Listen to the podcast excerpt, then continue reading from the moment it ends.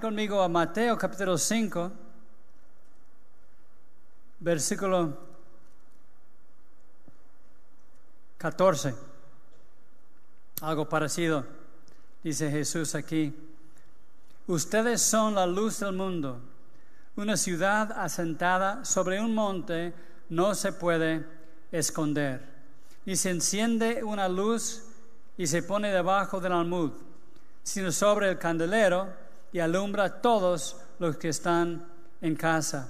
Así alumbre su luz delante de los hombres, para que vean sus buenas obras y glorifiquen a su, Dios, a su Padre que está en los cielos. Oremos.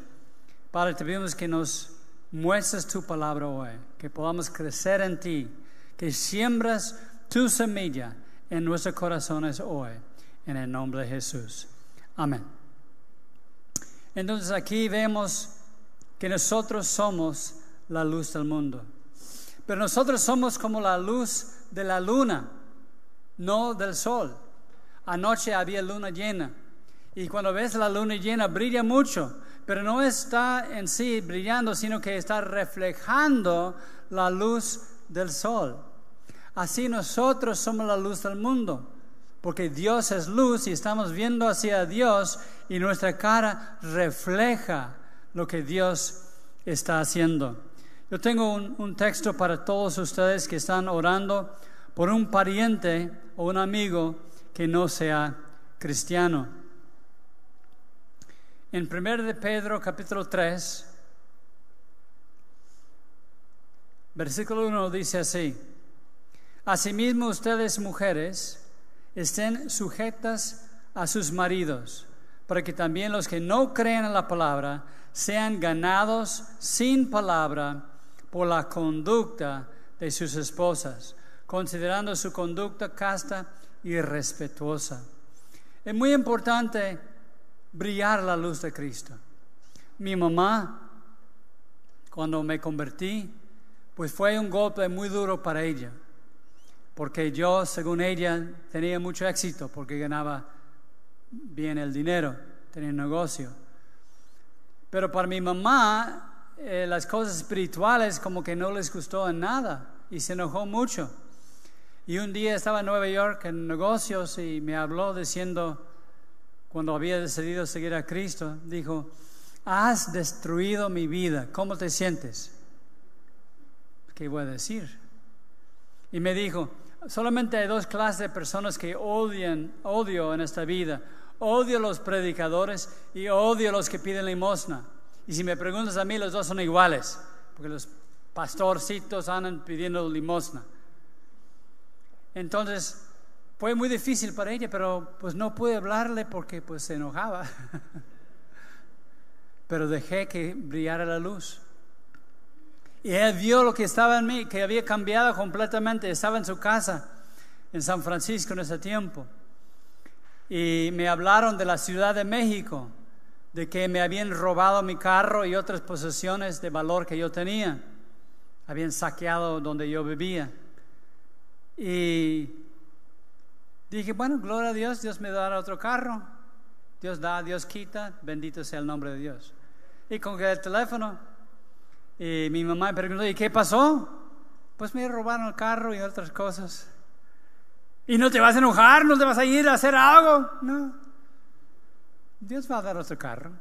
Sí, pero si no tienes dinero, ¿cómo se va a hacer? Y, y ya todo, todo afligida. Y yo sonriendo todo el tiempo. Ahora Dios quiere que yo ande testificando en el metro, en la Ciudad de México. Ya sabes que en México Por cinco pesos hay masaje, pasaje y aromaterapia. A lo mejor Dios quería eso para mí. Pero mi mamá vio el cambio y ella quería tener lo que yo tenía. Después de como tres años, ella llegó a la Ciudad de México deseando tener lo que yo tenía. Y era un Viernes Santo y estaba predicando a gente en conversa ahí en una bodega. Y al final del mensaje hice invitación. Y ella pasó al frente y me dijo, estoy aquí para dar mi vida el 100% a Dios.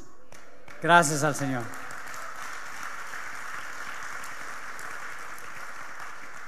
Entonces nosotros somos la luz del mundo que da vida, que da esperanza. Isaías capítulo 60, versículo 1.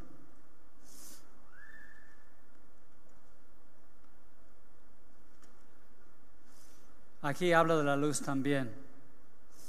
Y es una palabra para, para ti. Isaías 60, versículo 1 dice así. Levántate, resplandece, porque ha venido tu luz y la gloria de Jehová ha nacido sobre ti. Porque aquí que tinieblas cubrían la tierra y oscuridad las naciones, mas sobre ti amanecerá Jehová y sobre ti será vista su gloria y andarán las naciones a tu luz. Entonces aquí está la exhortación que Dios tiene para ti, que te levantes y que dejes brillar la luz, que no lo dejes debajo, que en aquellos años tenían unos Ah, eran como vasos de, de, aceite que usaban para alumbrar eh, la casa. Y, aquí en esa parábola está, diciendo que no debemos ponerlo debajo de una canasta o debajo de la cama para que brille la luz. Y aquí en Isaías 60 está diciendo que debemos dejar brillar la luz de Cristo. Que no tengas pena de ser llamado cristiano. Ahora alguien sí te va a decir que eres una aleluya y quién sabe qué, quién sabe cuánto, pero con tu vida puedes brillar la luz de esperanza. Resplandezca con la luz de Cristo. En Isaías 60, el mismo capítulo, versículo 18. Nunca más se oirá en tu tierra violencia destrucción ni quebrantamiento en tu territorio, sino que a tus muros llamarás salvación y a tus puertas alabanza. Entonces, es importante que sepamos que aunque hay violencia en Michoacán, en Puebla, en Guerrero, ah, en Nuevo León, la frontera, Chihuahua, gracias a Dios que tenemos paz en Ensenada. ¿Sabes por qué? porque aquí se predica mucha la palabra de Dios. Y hoy en la mañana mucha gente en todas esas ciudades están en muchas congregaciones alabando al Señor. Pero vas a Guerrero, no es el caso. Vas a Michoacán, menos. Y Veracruz, poco. Entonces es muy importante que veas que Dios ama a México. Y creemos que por la palabra de Dios se va a acabar la violencia que se va a acabar la destrucción. En nuestro territorio, que brille la luz de Jesucristo. Pero no una lamparita chiquita. Mira lo que dice Isaías 62, versículo 1. Isaías 61, 62, versículo 1. Dice, por amor de Sión no callaré, y por amor de Jerusalén no descansaré, hasta que salga como resplandor su justicia y su salvación se, encienda como una antorcha. Dios quiere que tengas una antorcha ardiendo, no una vasija chiquita de aceite, sino una antorcha. Que la gente vea tu luz, como decía en Pedro, que la gente por ver tu conducta, tu marido, tu esposa, por ver tu conducta, van a conocer los caminos del Señor. Y qué maravilloso es tener una antorcha que arde brillando la luz de Cristo. No una velita que se, se apaga con el viento, sino una antorcha. Y nos acuerda de las palabras de Cristo en Mateo capítulo 3, versículo 11. Es Juan el Bautista hablando en Mateo 3, 11. Mateo 3:11 dice así, yo la verdad les bautizo en agua, hablando de Juan el Bautista, pero el que viene tras mí, cuyo calzado yo no soy digno de llevar, es más poderoso que yo. Él les bautizará en Espíritu Santo y fuego. Dios quiere bautizarte con fuego. Quiere que haya una antorcha en tu vida brillando, no una velita que va soplando en el viento, no. Está bien mejor velita que la oscuridad. ¿Te has fijado en los antros? Siempre está oscuro. ¿Te has fijado? Porque no quedan, el hombre que entra con uno que no es su mujer, no quieren ser reconocido ahí. no sé por qué siempre la luz baja. Dice en Jesús en Juan 3, si quieres vamos a ir a, verlo. En, en, este Juan 3, comenzando versículo 18. Dice Cristo, Juan 3, 18. El que en él cree no es condenado, pero el que no cree ya ha sido condenado, porque no ha creído en el nombre del unigénito Hijo de Dios. Y esa es la condenación que la luz vino al mundo y los hombres amaron más las tinieblas que la luz porque sus obras eran malas. Porque todo aquel que hace lo malo aborrece la luz y no viene a la luz para que sus obras no sean reprendidas. Entonces es importante que dejes brillar la luz de Cristo, que esté ardiendo esta antorcha para que todo el mundo vea esta luz. Dios quiere hacer una obra grande. También dice aquí en Marcos, vamos a regresar al capítulo 4 de Marcos.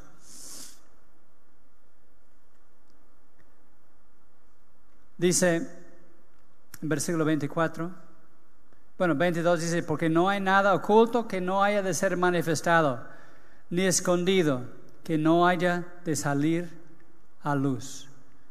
Entonces es importante que sepas que no hay secretos que vas a esconder de Dios. Él sabe todo. Y lo bueno es que puedes pedir perdón y Dios borra tus pecados, dice la Biblia. No solamente los cubre, como en el Antiguo Testamento, cubrían el pecado con la sangre del cordero. Una vez al año, la sangre cubría el pecado. Pero Cristo, cuando Él murió en la cruz, borró nuestras rebeliones, dice la Escritura. Nuestros pecados fueron borrados del libro que Él tiene. Todo lo que hemos hecho está grabado. Porque cuando llega al, día de juicio uno que no es cristiano, él puede decir, yo fui persona buena, nunca hice mal a nadie. Y dice Cristo, va a abrir los libros y se va a ver qué hay en los libros. Y él se va a dar cuenta que pues Dios vio todo lo que hacía, aun lo que hizo en secreto. Pero para nosotros, Dios borra las cintas, borra la, el disco duro, nos da, nos ve con limpieza, transparentes, con lino fino, dice la escritura.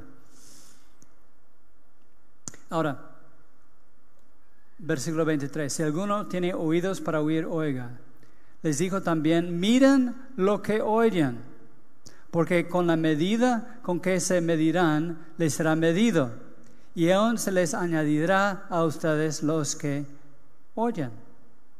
Porque el que tiene, se le dará, y el que no tiene, aún lo que tiene, se le quitará. Ahora, hay gente que dice, pues eso está hablando de las finanzas que vamos a sembrar y cosechar y pero está hablando de lo que oímos, todo en el contexto de, esta parábola, que seamos la luz del mundo, que escuchemos la palabra de Dios, por lo cual dice, miren lo que oyen.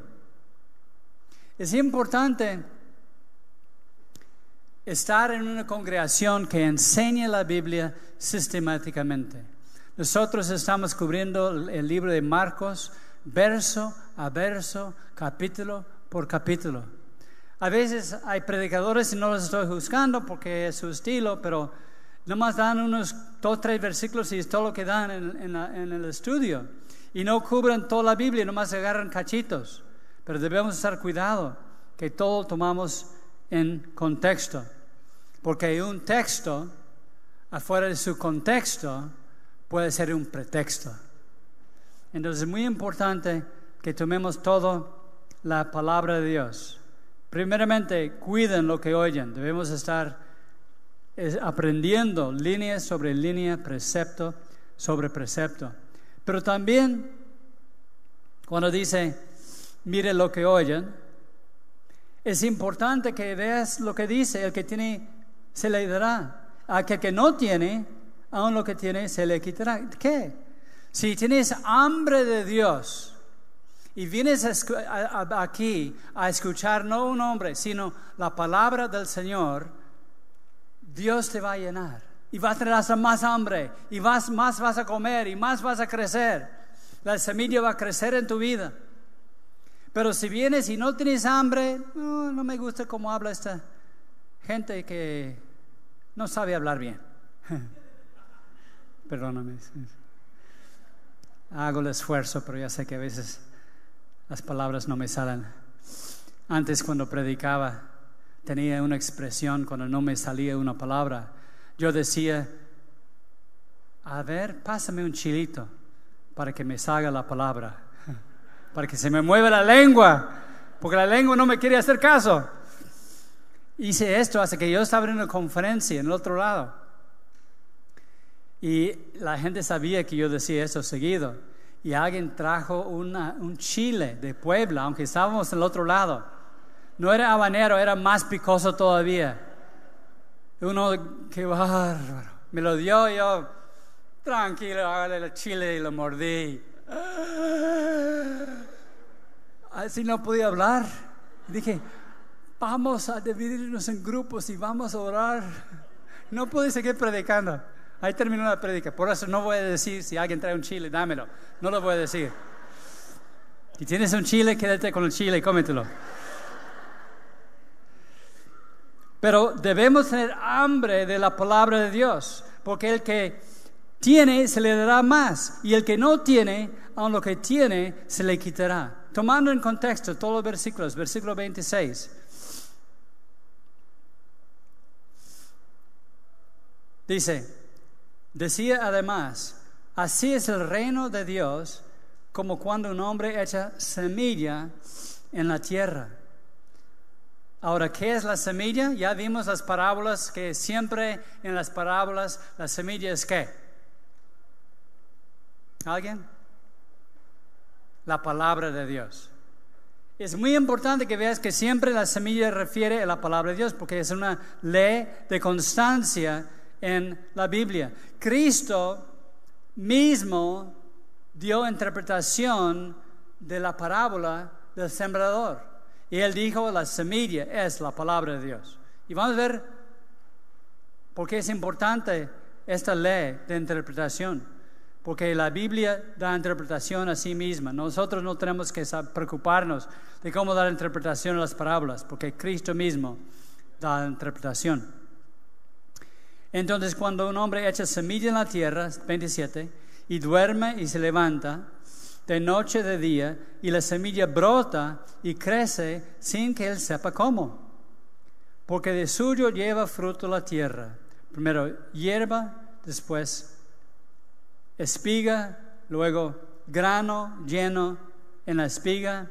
Y cuando el fruto está maduro, enseguida se mete la hoz porque la ciega ha llegado. Entonces es muy importante sembrar y ver que Dios da crecimiento. Isaías 55:11 dice, mi palabra, la voy a leer. Isaías 55:11. Y si tienes una pluma, subraya el versículo porque es muy importante. Isaías 55:11 dice, así será mi palabra que sale de mi boca. No volverá a mi vacía sino que hará lo que yo quiero y será prosperada en aquello para que la envíe. Nos dice la Biblia que la palabra de Dios no va a regresar vacía. Si Dios te da una palabra, va a cumplirse. La semilla va creciendo, no te desesperes cuando siembras semilla en tu vida. porque con tiempo va creciendo. No va de repente a ser un árbol, toma tiempo. Ten paciencia con la obra de Dios en tu vida. Dios va trayendo fruto, la semilla va produciendo fruto poco a poquito. Hay una ilustración muy linda en Salmo 126, algo que pasó en los días en Israel. Así pasa hoy día en África. Hay lugares que están pasando la bruna en África, tienen hambre y no tienen nada de alimento. Y en los pueblos, ciertos pueblos donde siembran un grano, no hay ese grano en México, pero es como maíz porque hacen un como atole con el grano y también hacen como tortas de pan con esa, esa es todo lo que comen. Y después de la cosecha, pues comen dos veces por día, festejan, están felices, todo bien, porque están comiendo bien. Pero ya que va pasando el año, menos y menos pueden comer, porque no pueden comer todo el grano, porque tienen que sembrar. Si no siembran, ya no va a haber cosecha y van a morir de hambre. Ya después que comen nomás una vez por día, los niños comienzan a tener hambre, empiezan a llorar y ya poco después de, sembrar, ya están comiendo bien poquito los niños. Y de repente ven a su papá un día que sale de la casa y toma esa semilla preciosa. Como dice aquí en Salmo 126, dice, los que siembran con lágrimas, con regocijo, seguirán. Irá andando llorando el que lleva la preciosa semilla mas volverá a venir con regocijo trayendo sus cabillas. Entonces, cuando el, padre de familia empieza a sembrar, los niños llorando, ¿por qué haciendo, papá? Tenemos hambre. Y tiene que llorar, digo, va llorando y sembrando. Pero la única forma de sobrevivir es sembrar la semilla.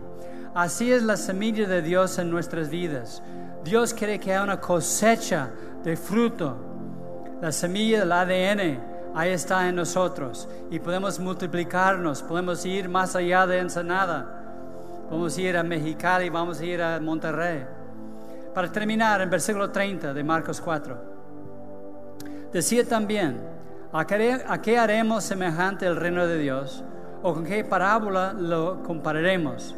Es como el grano de mostaza que cuando se siembra en tierra es la más pequeña de todas las semillas que hay en la tierra. Pero después de sembrado, crece y se hace la mayor de todas las hortalizas y echa grandes ramas de tal manera que las aves del cielo pueden morar bajo su sombra. Ahora, es importante que vean esta parábola, la semilla de mostaza. Ahora, la semilla de mostaza no es la semilla más pequeña de todo el mundo, es la semilla más pequeña que usaban en las hortalizas de especias y todo lo demás en aquel tiempo. Y el árbol de mostaza crece hasta dos metros, cuatro metros, pero ese era un, está hablando de uno más fuerte todavía, donde las aves podían llegar a descansar en las ramas. Y hay gente que dice, ay, qué bonito, la iglesia crece tan grande que los pajaritos pueden llegar a las ramitas no está diciendo eso. En la parábola del sembrador y la semilla que cae en el camino, vino las aves. ¿Y qué, hicieron las aves? Comieron la semilla, ¿verdad? Arrebataron la semilla. Igual aquí es lo mismo, no podemos ir cambiando porque Cristo nos dio la explicación de todas las parábolas. Hay aves cuando la iglesia crece hay que, quieren quitar la semilla de nosotros, quieren quitar la palabra de nosotros. Una amistad nos puede decir, está bien ser cristiano, pero no te pongas fanático, es alabar al Señor con las manos arriba, ¿cómo crees? Y cuidado con las aves que quieren desanimarte. La semilla de mostaza también Cristo dijo que nuestra fe, si fuera como una semilla de mostaza, podríamos decir aquel árbol, échate en el mar y será echado. O la montaña que está ahí, échate en el mar y sería hecho. Por eso es importante esta parábola. Tener fe como grano de mostaza que va a crecer, el reino va a crecer, el plan de Dios va a crecer. Y va a haber gozo cuando veamos la cosecha del Señor. Así como en África cuando se gozan, cuando viene la cosecha y los niños pueden comer bien, hay gozo en nosotros cuando sembramos la palabra de Dios y veamos que la congregación crece, el reino crece, vamos a nuevas ciudades, crece y esta es para la gloria de Dios. Que nuestros rostros brillen la luz de Cristo. Que tengamos una antorcha brillando diciendo, Cristo es el camino, sígueme, voy para, para arriba, voy al cielo, me puedes ir acompañando tú y toda tu casa porque yo te amo, dice el Señor. Muy bien, vamos a ponernos de pie vamos a orar.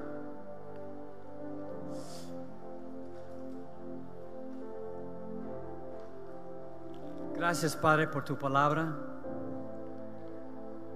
Gracias Padre porque tú nos has hablado hoy.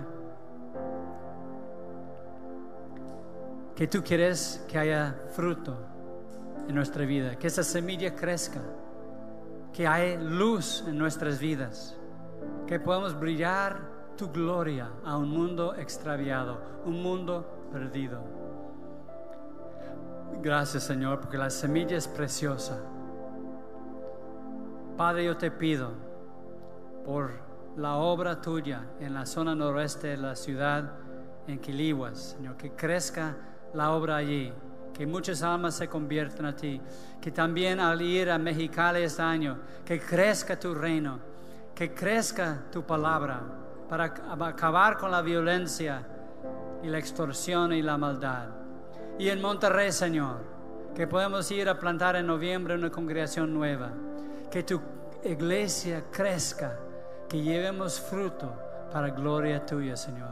Nosotros somos la luz del mundo. Y para ello te pido, cualquier persona aquí que nunca ha recibido a Cristo en su corazón, que puedan orar repitiendo después de mí estas palabras. Padre, te pido perdón me arrepiento de mi pecado.